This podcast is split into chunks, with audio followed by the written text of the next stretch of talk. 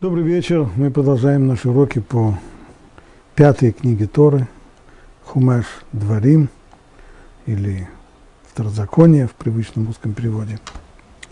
Это наш второй урок по этой книге. Первый урок, его краткое содержание, это было вступление в книгу Дворим. Говорили мы, коротко напоминаю, о том, что является основным содержанием книги Дворим. Принятый очень расхожий взгляд, книга Дворим или Второзаконие в русском переводе, это повторение всех законов, которые уже записаны в предыдущих четырех книгах. 40 лет пребывания в пустыне закончилось. Новое, выросшее в пустыне поколение готовится к тому, чтобы форсировать реку Иордан – приступить к захвату земли обетованной, и вот этому поколению, новому выросшему поколению, Муше повторяет все законы Тора, потому что он-то знает, что он не перейдет реку Иордан, он должен умереть здесь, на восточном берегу реки. И поэтому совершенно естественно его стремление, желание еще раз повторить, чтобы ничего не забыли. Это расхожее объяснение. Мы с ним не согласились, привели здесь очень аргументированное объяснение, мнение Раваирша, который доказывает, что на самом деле отношения между повторяемыми в книге Дворим заповедями и новыми заповедями, записанными здесь впервые, это 30 к 70. Поэтому его объяснение вкратце таково. Книга Дворим представляет собой сокращенное изложение тех законов, которые было необходимо, на которые было необходимо обратить внимание именно в тот период, когда народ готовился к переходу от жизни в пустыне к оседлой жизни в Израиле. И есть заповеди, которых этот переход не затрагивает никак, но есть целый ряд заповедей, которых этот переход конкретно затрагивает, конкретно их касается. Переход этот означает переход от жизни людей, скитающихся по пустыне к оседлой жизни в своей стране. Он означает переход от жизни под прямым управлением проведения свыше, когда даже заботы о пропитании ни у кого нет, и Всевышний кормит всех, каждое утро выпадает ман, а в новых условиях придется всем заботиться о своем, о хлебе насущном, придется поделить землю, обрабатывать ее. Это уже колоссальный переворот – будут изменения социальные, экономические, и масса-масса вопросов, связанных с законами Торы, будет возникать, и поэтому необходимо сосредоточиться на этих заповедях, а также переход к новой системе управления, если до сих пор управление прямое, когда Всевышний управляет народом, то теперь придется создать систему национального э, управления, который включает в себя и царскую власть, и административные, и судебные инстанции. Все вот это вот, эти заповеди Моше записывает в пятую книгу Торы, хотя понятно, что устно он повторил все заповеди и разъяснил все заповеди, все, что было необходимо повторить и разъяснить, но заповеди, которые были записаны в эту книгу, это именно те заповеди, по отношению к которым есть серьезная изменения в отношении, в результате перехода от жизни в пустыне к жизни в Израиле. Ну вот после этого вступления можно с Божьей помощью перейти уже и к тексту. Начинаем мы с самого начала, глава первая, стих первый. Вот слова, которые говорил Муше всему народу Израиля на той стороне Иордана, в пустыне, в степи, против Суфа, между Параном и Тофелем, Лаваном, Хацеротом, иди Заав, в одиннадцати днях пути от Хурева, если идти по дороге через гору Сир до Кадеш-Барнея. И вот в сороковом году, в одиннадцатом месяце, в первый день месяца Мушек говорил за нам Израиль обо всем – что велел ему Бог. После того, как были разбиты Сихон, царь Муреев, правивший в Хешбоне, и Ог, царь Башана, правивший в Астарот Ведрии. По ту сторону Иордана, в стране Муав, начал Муше объяснять это учение. Говоря, Бог наш говорил нам у Харева так. Полно вам находиться у этой горе, развернитесь и отправляйтесь к горам и Муреев, и ко всем их соседям. Смотри, я дал тебе, я дал вам эту страну. Идите и овладейте страной, о которой Бог клялся вашим отцам. Аврааму, Ицхаку и Яакову. Вот такой отрывок.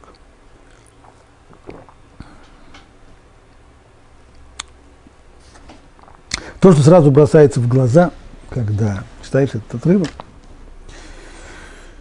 это длинный список географических названий, которые на первый взгляд ничего не говорят.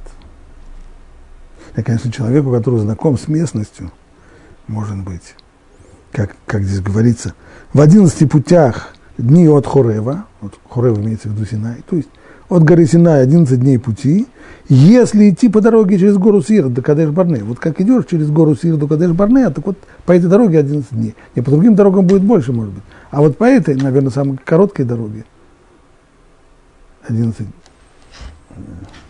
Что мне это говорит? Да и если есть человек, которому эти географические названия что-то говорят,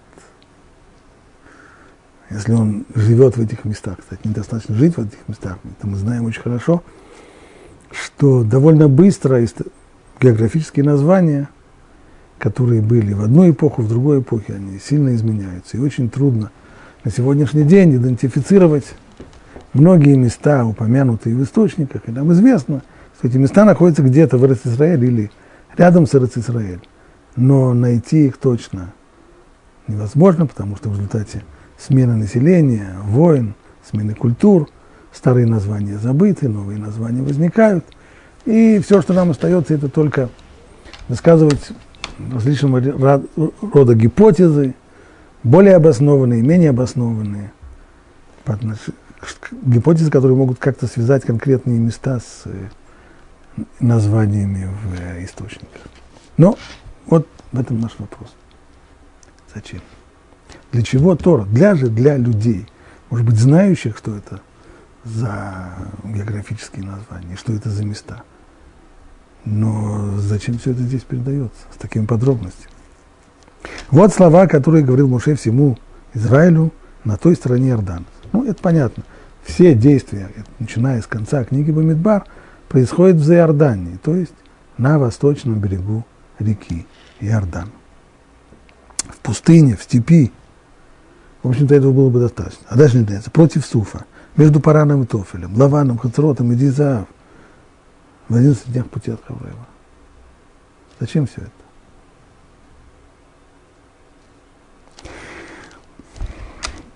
А Рабшим Рафаэль Ирш в своем комментарии пишет так – возникает впечатление, что приводимые сейчас описания мест предназначены для того, чтобы определить точное географическое положение тех мест, где Муше провел свои последние недели на земле среди народа. Не будем забывать. Здесь есть не только географические даты, но и точ... не только географические названия, но и точная дата – когда начинается этот монолог? В сороковом году, в одиннадцатом месяце. Если первый месяц в еврейском календаре это Нисан, стало быть, двенадцатый месяц. Это Адар, и месяц до него это Шват. Знаем, что Муше умер 7 числа месяца Адар. Значит, за месяц до его смерти – начинается вот этот монолог. В первый день месяца, первого числа месяца Шват, он начал эту речь, а седьмого числа месяца Адар, чуть больше, чем месяц и неделю, его уже не стало. Так вот, очевидно, Тора хочет здесь очень точно указать те места, в которых прошли последние недели жизни Муши. места, где люди в последний раз видели своего вождя, где они в последний раз слышали, как живой Муше говорил с ними. И следует обратить внимание, продолжает Равирш, что вот эту часть пустыни нельзя идентифицировать по какому-либо типу ландшафта. То есть в целом ряде случаев нам не нужны эти названия географические, они только путают. А там можно сказать, это вот в таком-то месте, скажем, у, в приморской части Синайского полуострова, или в горах таких-то, или в такой-то пустыне, в таком-то оазисе. Здесь ничего нет, здесь степь, арава, степи все одинаково. Ничем нельзя, никоим образом ландшафт не позволяет как-то выделить это место и сказать, это было в горах, или это было у моря, или это было степь. Поэтому вот почему Тора передает нам точные определения географического положения региона и его границ. То есть она очерчивает границы, называя эти населенные пункты, очерчивает границы, в которых происходит действие книги Дворим. Муше вот-вот покинет нас –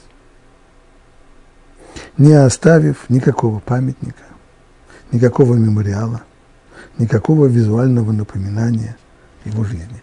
В отличие от многих деятелей древности, которые либо сами заботились о памяти о них, ну, возьмем, ну, к примеру, египетских фараонов, у которых просто была обсессия на тему э, памятников, которые строили себе громадные, колоссальные гробницы, которые стоят тысячи лет, и до нашего дня они стоят.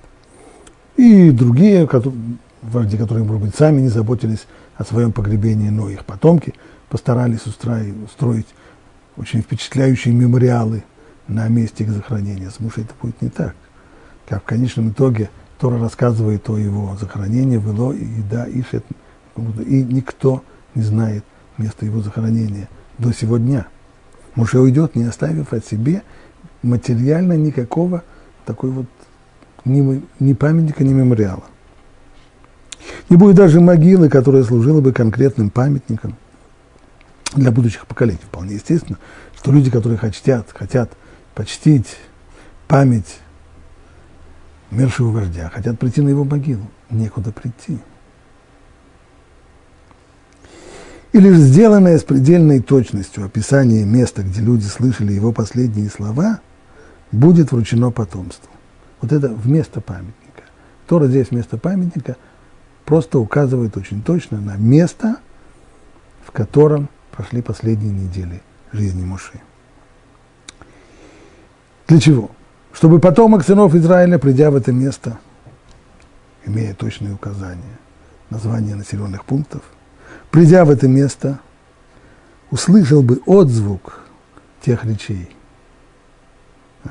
Камни, которые здесь, камни здесь, они слышали последние речи Моше. И в его сердце пробудилось бы желание неуклонно следовать им, этим речам, цели этих речей, вместе со всем народом. Вот такое объяснение дает Равир. Интересное, любопытное. Вряд ли оно удовлетворит всех тот самый случай, когда вопрос несколько сильнее ответа.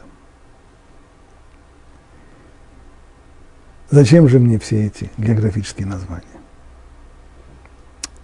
И добавим еще один вопрос, который возникает. После всех этих названий сказано так, в пятом стихе. По ту сторону Иордана,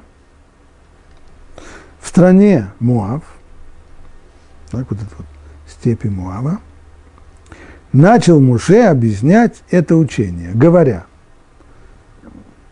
здесь я бы ожидал, что начнется изложение заповедей. Что можно сказать? Что мы на Синае получили заповеди. Такие, такие, такие, такие законы. И начнет повторять, разъяснять, растолковывать детали заповедей. Вместо этого Бог на начало еще вроде бы многообещающее. Бог нам, Бог наш говорил – у Хорева, Хорева это Синай, ну, так, даже по идее я жду, что будет сказано Я, Господь Бог ваш, который вывел вас из, из Египта, пусть не будет у тебя других богов и так далее. Ничего подобного. Это еще несколько, до этого еще несколько глав. А что же здесь приводится здесь? Бог наш говорил нам у Хурева так, полно вам находиться у этой горы, у горы Сина еврейский народ провел целый год, развернитесь и отправляйтесь к горам Эмуреев. Эмуреи – это жители страны Израиля, которых и нужно выгнать для того, чтобы завоевать эту землю. И ко всем их соседям. Смотри, я отдал вам эту страну, идите и овладейте страной, в которой Бог клялся вашим отцам, Аврааму, Ицхаку, Якову, и дальше идет довольно подробное изложение от истории пребывания еврейского народа в пустыне. От, от отхода от Синайской горы и до самых последних военных э, событий, стычек и войн с э, эмурейцами, с царем Сихоном, с э, Огом, с царем из. Зачем вдруг этот экскурс в историю? Почему? Ведь Тора обещает здесь, что сейчас она начнет разъяснение законов. По ту сторону Иордана в стране Муав начал Муше объяснять это учение, говоря, и вместо того, и говоря, что на несколько глав экскурс в историю. Почему? Вот эти два вопроса, которые здесь стоят.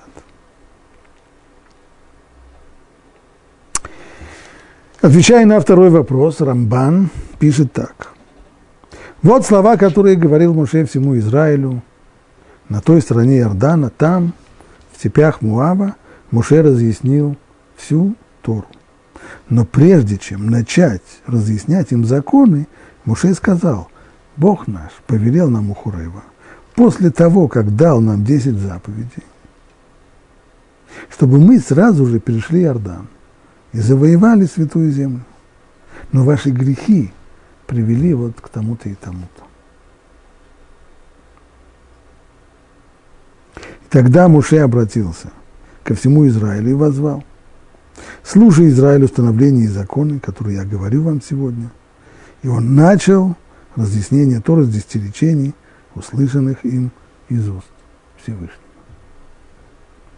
То есть согласно Рамбану, начиная с шестого стиха, Муше делает вступление перед тем, как разъяснить все заповеди. Цель, конечно же, разъяснение всех заповедей. Но это, по сути, начинается только с пятой главы книги Дворим. А от шестого стиха первой главы и до конца четвертой главы, почти, почти до конца, это все вступление. Цель этого вступления – Цель его напомнить людям причину, как получилось так, что еврейский народ до сих пор находился в Синайской пустыне. Ведь если сейчас он собирается разъяснить им законы Торы, Тору, где мы получили, где получили все эти законы? На горе Синай. Получили законы. Но законы эти, они даны не только для теоретического изучения, они даны для практического исполнения. Где? В естественном для них месте. В особой земле, в стране Израиля. Для этого, для жизни в стране Израиля даны эти законы. А что же мы до сих пор делаем-то 40 лет в пустыне? Почему мы, почему мы только сейчас оказались на границе в земле обетованной? Тому есть причина. И причина – это грехи сынов Израиля. И поэтому уже не просто делает экскурс в историю, а напоминает им все их прегрешения, ибо именно они были причиной того, что мы до сих пор стоим у ворот земли обетованной и не, до сих пор не живем в ней. Так объясняет Рамбан. А Раши? Раши в своем комментарии еще к самому первому стиху, это комментарий, который, это объяснение, которое открывает его комментарий книги Дворим, на стих вот слова, которые говорил Муше всему Израилю. Говорит Раши, вот слова, это были слова обличения. То есть э, Раши согласен с Рамбаном. принципе, что содержание этой главы – это, это обличительная речь Муше, в которой он обличает еврейский народ во всех его предыдущих прегрешениях. Это были слова обличения. И здесь перечислены все места, где евреи гневили Всевышнего. То есть вот список из этих географических названий против Суфа между Параном и Тофелем, Лаваном и Хацеротом и Диза, все это места, в которых еврейский народ гневил Всевышнего своими, своим непослушанием, своим неповиновением во время скитаний по пустыне. Поэтому Писание не придает огласке сами, сами слова, а упоминает о, ли, о них лишь намеком из уважения к Израилю. И дальше, пишет Раши, в 11 днях пути от Хурева, то есть если мы спросим, а помимо вот этих названий, названия, то есть получается так, вместо того, чтобы вы делали так, и так, и так, и еще, и еще, и еще, вместо этого Муше напоминает название мест, в которых были грехи. А люди уже сами вспомнят. А Хацерот, да, там была история в Хацерот. В Диза, Суф было дело. А дальше? А где же само напоминание грехов? Ну вот еще одно. В одиннадцати днях от Хорева сказал ему, что смотрите, каковы последствия ваших поступков. Ведь нет более короткого пути от Хорева до Кадеш-Барнея, чем путь через гору Сир. Кадеш-Барнея – это пограничный пункт. Место, которое отделяло Синайский полуостров, Синайскую пустыню от Эрец-Исраэль. Естественно, что из Египта путь еврейского народа должен был лежать через Синайский полуостров. Получаем Тору на горе Синай, никто не знает точно, где она. Предположим, если она была в южной части Синая, то теперь нужно повернуться и идти на север для того, чтобы подойти к к границе Эрцисраиль. Самый короткий путь, то, что сказано здесь, что 11 дней, это если идти через гору Сир до Кадеш-Барнея. От Синая до, до Кадеш-Барнея, то есть от южной части Синайского полуострова, и до границы Эрцисраиль 11 дней. И этот самый короткий путь все равно занимает достаточно много, 11 дней. Вы же прошли его за три дня. И действительно, если мы вспомним главы, в которых описывается этот самый первый марш еврейского народа от Синая к Израиль, там оказывается, что всего прошли всего за три дня. Путь, который нужно было потратить на него 11 дней, его прошли за три дня. Вот насколько Шхина заботилась, чтобы как можно быстрее привести вас в страну Израиля. Получили законы Торы, освоили их, целый месяц находили у горы Синай, изучая и осваивая их, Теперь надо уже реализовать. Скорее в Израиль. Это естественное место. Там эти законы предназначены для той страны. Поэтому еврейский народ проделывает этот марш с огромной скоростью, за три дня пути. Понятно, что это помощь свыше, иначе своими силами, конечно, две недели бы ушло. За три дня пути мы могли быть в Израиле. Вместо этого 40 лет мы в пустыне. Но из-за того, что вы все испортили, он водил вас 40 лет вокруг горы Сеир.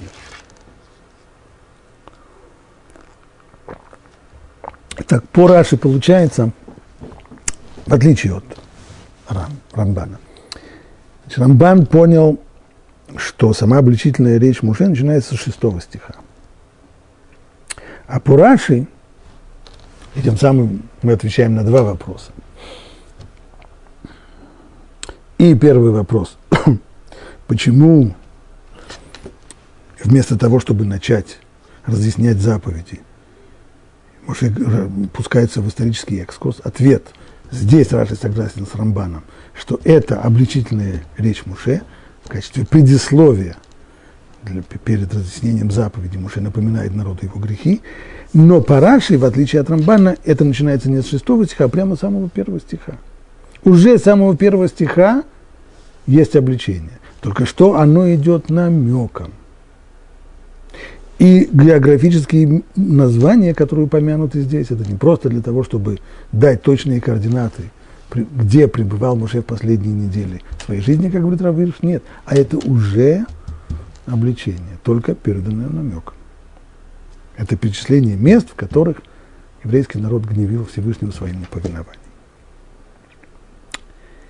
Есть еще одна точка зрения, Мальбим. Мальбим говорит, что это не те места, в которых евреи грешили, потому что на самом деле и, и Раши это отмечает, мы не будем в этих деталях копаться, но и Раши отмечает, что достаточно не просто установить, идентифицировать названия, которые даны здесь, с теми грехами, с теми случаями неповиновения, которые описывает Тора – потому что вроде бы, когда там идут описания, не упомянуты те места, часть, по крайней мере, этих мест, которые упомянуты здесь. Раши отвечает на эти вопросы, объясняет, каким образом все намеки, а Мальбим говорит иначе. Эти места, которые упомянуты здесь, это не те места, в которых народ грешил, это те места, в которых народ, Моше упрекал народ в их грехах. То есть это не одна обличительная речь, а несколько таких речей, несколько серий упреков и увещеваний. Ну, осталось ответить теперь на важнейший вопрос. А почему?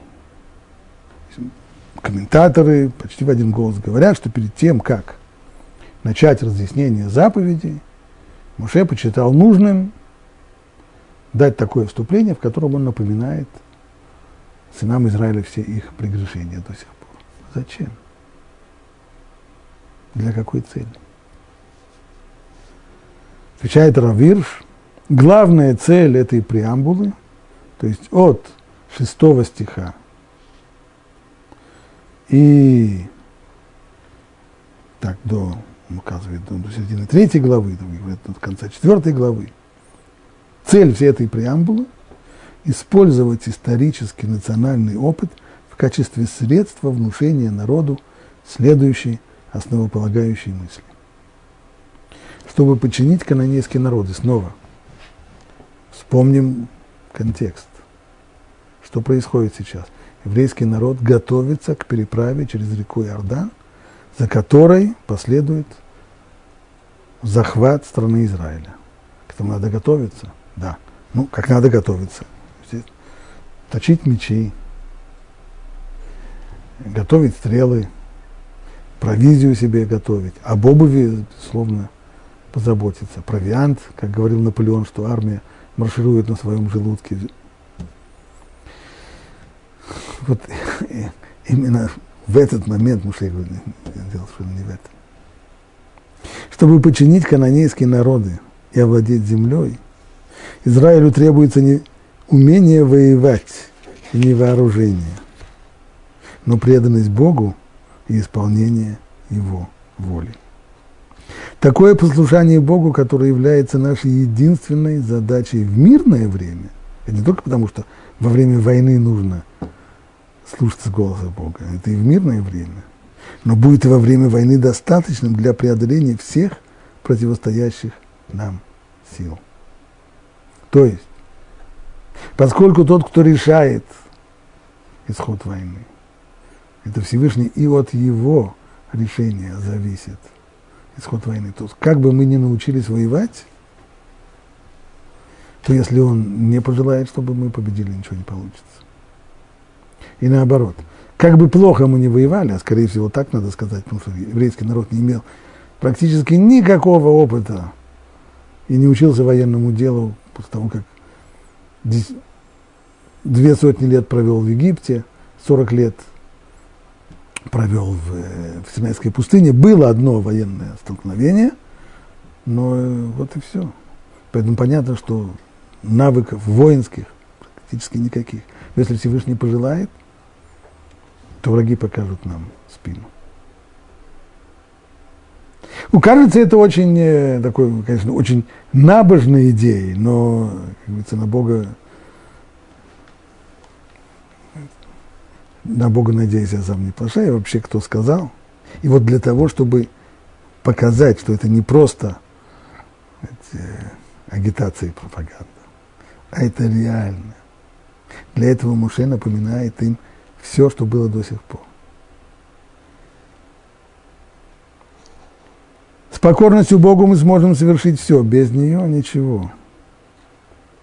И вот весь тот путь, который прошли до сих пор от Синая, он точно доказывает эту самую мысль. Ибо каждый раз, когда еврейский народ проявлял непокорность, то каждый раз случалась беда. И, результат, и самый главный результат того, что 40 лет оказываемся в пустыне, это результат не, не повиновения Богу, а не результат э, социально-экономических, геополитических, климатических или каких бы то ни было других факторов.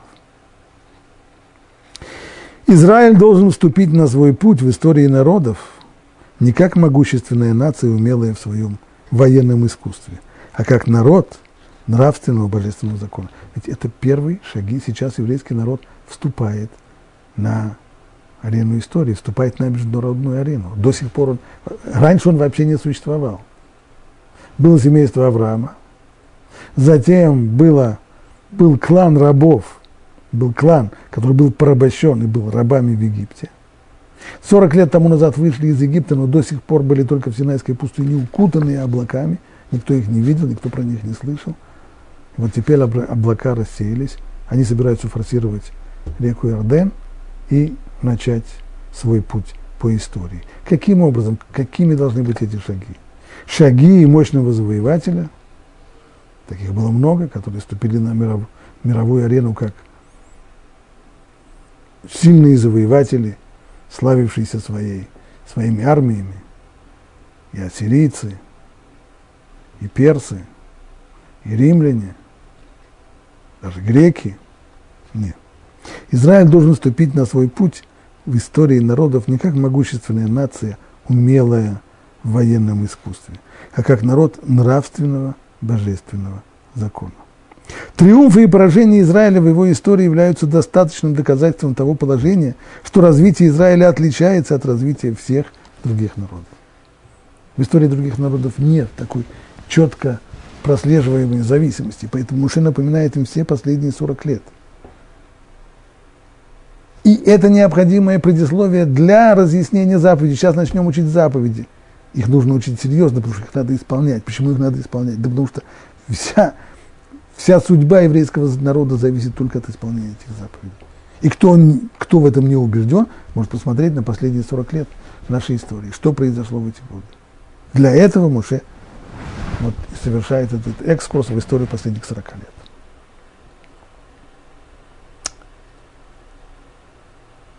Ну, если это обличительная речь, то дозволено нам будет задать еще один вопрос. А почему она тогда передается намеком? Почему сразу не положить карты на стол, говорится, и сказать, вот, вы согрешили, был грех золотого тельца, и был грех разведчиков, и был грех э, Тавира, и был... Почему все в такой завуалированной форме? Почему все намеком? Намеком через названия э, географические, как Раши пишет. Эти слова – суть обличения. И здесь перечислены все места, где евреи, евреи гневили Всевышнего, поэтому Писание не придает огласке сами слова, а упоминает о них лишь намеком. Почему? Раша отвечает из уважения к Израилю. Другие комментаторы – Пример Раби Ефраим Маргальот в своем комментарии к Лияка утверждает другое.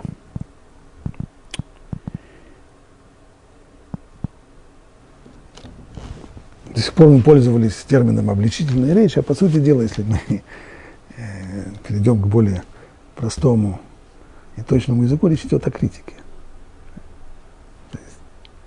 Упоминание всех этих грехов – это критика. Цель критики – том, чтобы повлиять на того, кого критикуют. Вот посмотри, что было, когда ты грешил, чем это закончилось. Так смотри же, не греши в дальнейшем. Вот эта цель. Если, высказывая эту критику, нам удается посрамить человека, которого мы критикуем, то тогда уже точно нет никаких шансов что критика будет воспринята. Она не возымеет никакого действия. Если мы хотим, чтобы критика возымела действие, человек, которого мы критикуем, ни в коем случае нельзя его срамить, нельзя его стыдить. Поэтому наилучший способ – это высказать критику намеком. Так что никто, кроме тот, кто знает, как, как пословица русская говорит, знает кошка, чье мясо съела. Поэтому если кошке упомянуть про мясо, то она точно поймет, о чем идет речь. А все остальные, все остальные будут думать, что речь идет про антрикот. Ну, хорошо. Именно вот такой путь. И здесь Клеокар касается действительно очень серьезного вопроса. Это трудности и сложности, которую испытывает любой, кто должен высказать критику в отношении других людей. Царь Шломо, которого называют самый мудрым из людей. В своей книге Мишлей, в притчах, он говорит такую фразу. Критикуй меня мудреца, и он полюбит тебя. То есть человека, который способен воспринимать критику, царь Шломо называет мудрецом. Более того, он говорит, что настоящий мудрец, который способен, настоящий мудрец, он не только способен воспринимать критику, он и полюбит того, кто его критикует. За что его любить? Он его критикует. Да потому что критика помогает, если меня критикуют, то на самом деле, если я способен воспринимать критику, я способен услышать ее, если я не затыкаю уши, и если я прислушиваюсь к тому, что говорят мои критики, то это мне помогает бороться со своими слабостями исправлять свои ошибки, может быть, даже исправить свой характер. Это дает мне возможность развиваться. Критика помогает мне расти и развиваться. Поэтому на самом деле правильно, если рассуждать чисто рационально, то правильное отношение по отношению к тому, кто критикует меня, это любовь к нему, благодарность за то, что он критикует. Но мы же знаем, что на самом деле очень мало – очень мало кто способен вообще воспринимать критику. Большинство людей критику не воспринимает вообще. Не все затыкают уши, но слушать явно не слушают. Слова критики пролетают мимо ушей. Более того, люди, даже если слышат, что говорится, они это не воспринимают. И наоборот. Того, кто их критикует, не только не любят, но наоборот, э, по отношению к нему испытывают очень негативные чувства. Поэтому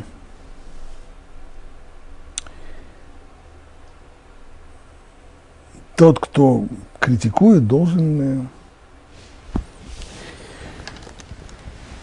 серьезно подумать вообще. Прежде всего, способен ли он критиковать. Мы знаем, что есть э, позиция, скажем, крайняя позиция из э, авторов 20 века, ее занимает Дейл Карнеги, который в одной из своих книг много-много глав посвящает тому, чтобы убедить человека никогда никого вообще не критиковать, потому что это совершенно бесполезное дело. Никогда никакая критика не приведет ни к какому положительному результату, только поссорит вас с людьми. Поэтому бросьте это бесполезное дело. Мы не можем занять позицию Карнеги, потому, прежде всего потому, что одна из заповедей Торы обязывает нас высказывать критику в отношении людей, которые нарушают законы Торы, для того, чтобы постараться повлиять на них и привести к тому, чтобы они перестали нарушать. Но вместе с тем, мы знаем, и не только Карнеги это знает, мы знаем, насколько это трудно, насколько на практике у нас ничего не получается. Кстати, одна из причин, почему у нас ничего не получается, это потому, что критика не является выражением любви к тому, кого мы критикуем, а наоборот. Это выражение нашего раздражения. Если мы видим человека, который грешит, то нас это злит и раздражает. Это человек, который нарушает законы, очень важные в наших глазах. Он плюет на все, на все святое. И, естественно, у нас это вызывает раздражение. И наша критика – это результат этого раздражения, и это очевидно и по языку телодвижений, и по тону разговора, и по словам, которые мы выбираем. И человек, которого, который видит это и нашу позу, и язык телодвижений, и громкие, громкие слова, и обидные слова, которые мы говорим, то он воспринимает это просто как акт агрессии против него. Он не видит здесь никакого желания помочь ему, и никакой любви к себе, естественно, не видит, потому что ее и нет. Потому что все, что говорит здесь, у нас это только раздражение. Естественно. Иногда раздражение приводит к тому, что мы, не подумав, говорим очень больные обидные слова, которых, может быть, потом и пожалеем, а иногда и наоборот. Многие люди, и я в том числе, должен признаться в этом грехе, будучи молодым и глупым, я считал, что ведь как сделать так, чтобы люди восприняли критику? Они должны понять, что они делают что-то ужасное. Как это? Чем более резкими словами описать им и объяснить им, что они делают, нужно воспользоваться здесь самыми резкими словами, чтобы они поняли, что это ужасно – и я это делал. Понятно, что достигал прям противоположного результата, потому что чем более резкие слова мы выбираем, тем меньше у людей способность слушать и воспринимать. Все это вместе делает критику очень трудной работы. И вот здесь мы, кстати, можем видеть в комментарии Раши целый ряд практических советов, как, как распланировать критику таким образом, чтобы была возможность, чтобы она была воспринята. Еще Э, только закончить э, Карнеги. Карнеги, как, известно, его позиция крайняя, крайняя, никакой критики не бесполезна. А мне это напоминает э, ситуацию с лекарствами. Сегодня очень многие люди высказывают критику в сторону, критикуют лекарства, которые мы принимаем, и лекарства, и прививки, и это вредно, и это вредно, и, и ну, конечно, прививки вредны. И многие лекарства, которые мы принимаем, вредны. И все-таки мы их принимаем.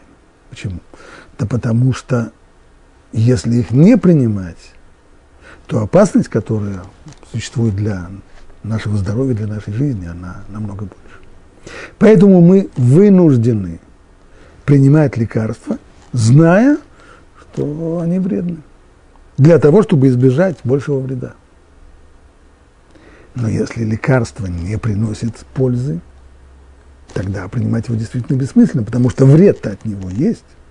И если оно не приносит той пользы, ради которого я принимаю это лекарство, то тогда это бессмыслица. Точно так же с критикой. Критика – это действительно очень опасная вещь. Запросто, раскритиковав человека, можно с ним поссориться. Очень трудно привести к тому, чтобы критика была воспринята. Все это верно. Мы вынуждены критиковать, потому что иначе, если мы не попытаемся воздействовать на человека, то он будет, э, он будет деградировать, он будет продолжать свое неправильное поведение, нужно попытаться на него как-то повлиять. Но если мы критикуем так, что критика это не может возыметь действие, если мы критикуем неправильно, и человек не воспринят наши слова, тогда действительно получается все очень плохо, потому что тогда пользы в критике нет, а вред, который есть, он всегда присутствует. И тогда это не просто бессмысленно, а тогда это опасно и плохо. Но поэтому, не согласившись с Карнеги, мы все-таки говорим, что критиковать в целом ряде случаев нужно, но нужно это уметь делать. И вот здесь вот мы видим первый урок, который нам преподносят комментаторы, в данном случае это Клиакар – наилучший вариант критики – это намеком. Так, чтобы только критикующий, только критикуемый и критикующий знали, о чем идет речь, а больше бы никто и не догадался, что здесь есть упрек в его сторону. Еще Раши в своем комментарии к первому стиху, то, что написано, вот слова, которые говорил Муше всему Израилю – Спрашивается в задаче, почему подчеркивается всему Израилю. Проще бы сказать, вот слова, которые говорил Муше Израилю. Не, не, всему. Почему? Объясняет Раш, если бы Моше обличал в присутствии только некоторых из них, то другие сказали бы, ну, вы слушали слова сына Амрама, то есть вы слушали слова Муше, и не ответили ему вот так-то и так-то и так-то. И промолчали, простофили. А вот будь бы мы там, мы бы ему ответили, у нас есть что ответить, мы бы ему сказали так-то и так-то и так-то и так-то. Посмотрим, что бы он нам бы ответил. Поэтому Муше собрал их всех и сказал, вот все вы здесь. Если у кого-то есть что-то возразить, пожалуйста, пусть так и сделает, пусть возразит. Иными словами, критика, даже если она произносится, и даже если мы произносим критику не раздраженно, даже если критика не результат э, раздражения, вызванного тем, что кто-то э, нарушает важные для нас вещи. Предположим, мы говорим это из, от чистого сердца, от любви, с улыбкой на лице. Но вместе с тем, если мы оставляем человеку возможность убежать, то критика не действия. Что значит возможность избежать? В данном случае, если я слушаю, что нас критикуют, я знаю, что мой товарищ острый на язык, и который, как говорится, за, за словом в карман не лезет, его здесь нет. И я себе думаю, или даже не думаю, но подсознательно где-то там сидит. Если бы он был сейчас, он бы ему ответил. Он бы так ему сказал, что вся критика бы его бы на этом закончилась. И если у меня эта мысль есть, то стрелы критики до, до цели не добьют. Они пролетят мимо, как с гуси вода. Поэтому вот была причина, по которой Муше, общее собрание всех до последнего здесь, вот критика в ваш адрес, кто может возразить, пожалуйста. Дальше. В комментарии к третьему стиху.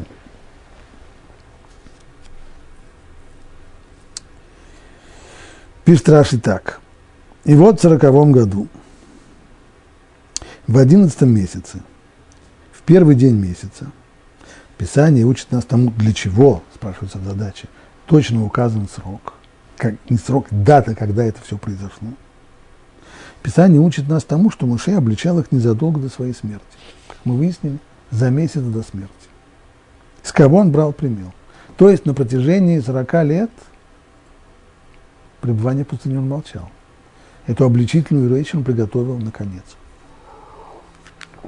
Почему так?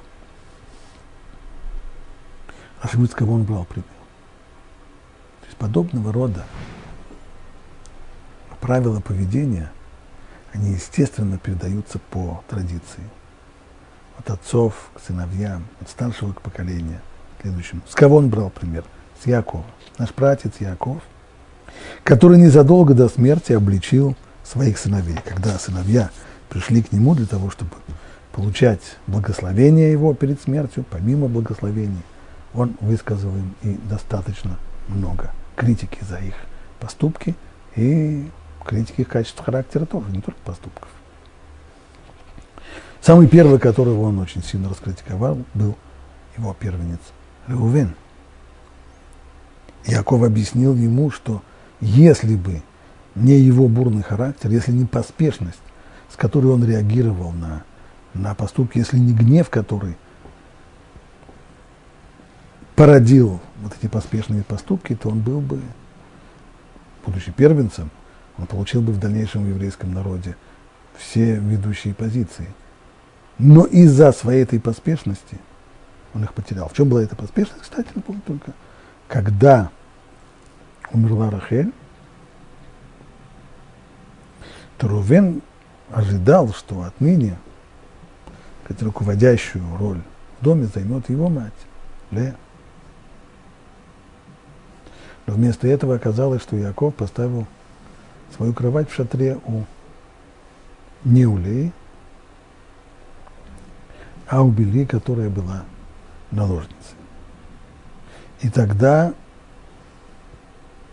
разгневавшись, увидев в этом удар по чести своей матери, Рувен устроил что-то типа скандала. Он вытащил кровать отца из шатра Бели и демонстративно все это сделал. Понятно, что в этом было оскорбление отца и очень серьезное. Обо всем об этом Яков заговорил с Рувеном только перед смертью. Десятки лет молчал об этом. Почему? Сказал так, Реувен, сын мой, я скажу тебе, почему я не обличал тебя все эти годы, почему я молчал, и только сейчас, десятилетия спустя об этом вспомнил. Чтобы ты не отошел от меня и не отправился к моему брату Исаву. Есть несколько причин, по которым следует обличать человека незадолго до смерти. Первое. Чтобы не пришлось обличать еще и еще раз. Чтобы тот, кого обличают, не стыдился, встречаясь с тобой. Раша указывает здесь две причины. Начнем со второй причины.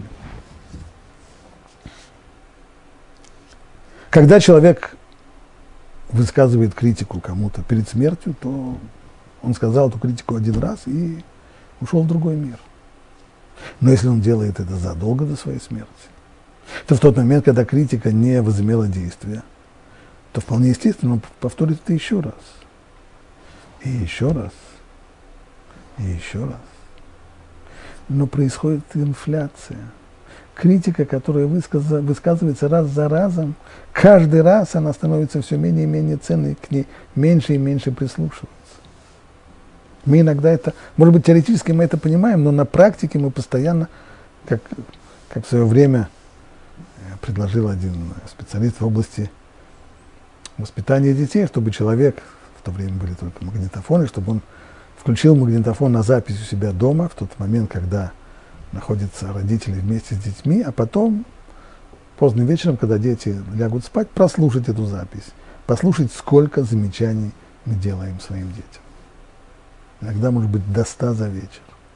Понятно, что все эти замечания э, полнейшая инфляция, они теряют всякую ценность, никто к ним не прислушивается. Замечаний должно быть мало, чтобы они возымели хоть какое-то действие, и должно быть мало. Есть еще много условий, но прежде всего их должно быть мало. Именно поэтому наилучшее время высказать человеку критику – это перед смертью.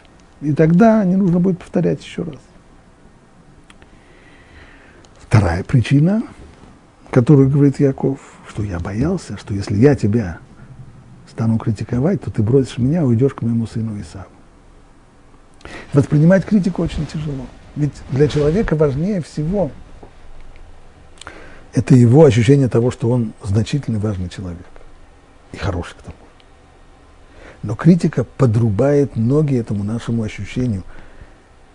Если нас критикуют, значит, я ошибся, значит, я сделал неправильно, значит, я был дураком, значит, я или грешником был, или... Сама критика в ней уже заложен элемент унижения для человека. Очень тяжело это воспринимать.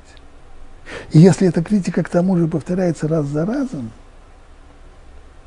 то не всегда это приводит к тому, что перестают просто слушать. А иногда слишком педантичный критикан может привести к тому, что его сын его возненавидит и захочет ему отомстить. А как отомстить папе? Сделать вещь, которая ему больше, больше всего ненавистна. Поэтому, говорит Яков, я боялся, что ты бросишь меня и уйдешь к моему брату Исаву. Исав, он брат-близнец Якова, но они антиподы, они две полные противоположности совершенно противоположные образы жизни. Все, что для Якова важно, Исав плевать на это хотел. Все, что для Исава важно, Яков может над этим, над этим только посмеяться. И Яков боялся, что если он будет критиковать своего сына Рувена, тот бросит его и уйдет к Исаву. Вспоминаю этот рассказ э, Михаил э, Якобсон,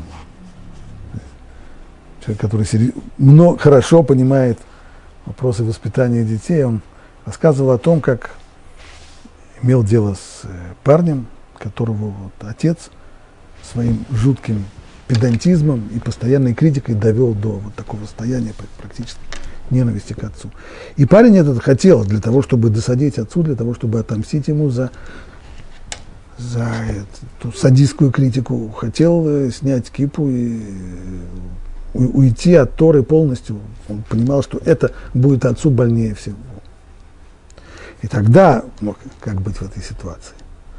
И тогда Рав Якобсон попытался ему объяснить, что на самом деле досадить отцу и отомстить ему можно и другим образом, не обязательно для этого кипу снимать. А вот, например, его отец с большим пренебрежением относятся, к, и с большой критикой относятся к хасидам, так вот, отомстить папе будет наилучшим образом, если ты станешь хасидом, тогда вот это уже насыпет папе соли на хвост самым лучшим образом. И парень на это согласился. То есть это то, что говорится здесь, в Раше, это не преувеличение, это, это реальность жизни. Переборчив с критикой, педантичные придирки к детям, чем, кстати, наши русскоязычные братья отличается, любимое, сказать, любимое занятие, это педантичные придирки к собственным детям, можно привести к тому, что ребенок зах, захочет отомстить папе и сделать прямо противоположное. Его критика его стараются привести в направлении одном, сделать с точностью до наоборот. Именно поэтому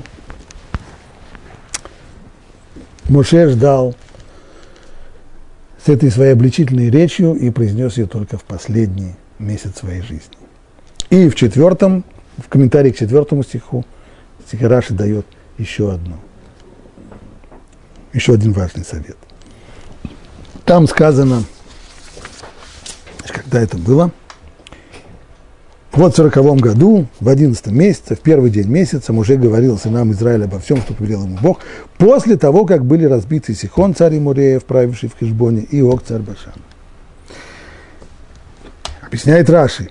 Я подумал, если я стану обличать их прежде, чем они вступят, переступят границу страны Израиля, они скажут, а что он от нас хочет, что хорошего он нам сделал не иначе, как он ищет предлог обвинить нас и оправдаться, потому что не в силах привести нас в страну Израиля. Он, как Иван Сусанин, вывел нас из Египта, завел в, Синай, в Синайскую пустыню, не способен вы, свое обещание выполнить, дать нам страну Израиля, а теперь он только, обвиняя нас, что это за обвинение? Просто он ищет оправдание тому, что он не может выполнить свои обещания дать нам страну Израиля. Поэтому только после того, как Муше победил Сихона и Ога, и разделил их землю между коленами Израиля, только после того, как они уже начали получать свое наследие, только после этого он стал их критиковать. Поэтому Муше подождал с обличением лишь после того, как разгромил Сихона и Ога и отдал их земли во владение израильтян, только после этого стал обличать. Вот какие практические, реальные практические советы в области критики – мы выучили здесь из комментария Раши к этим первым стихам книги Дворим.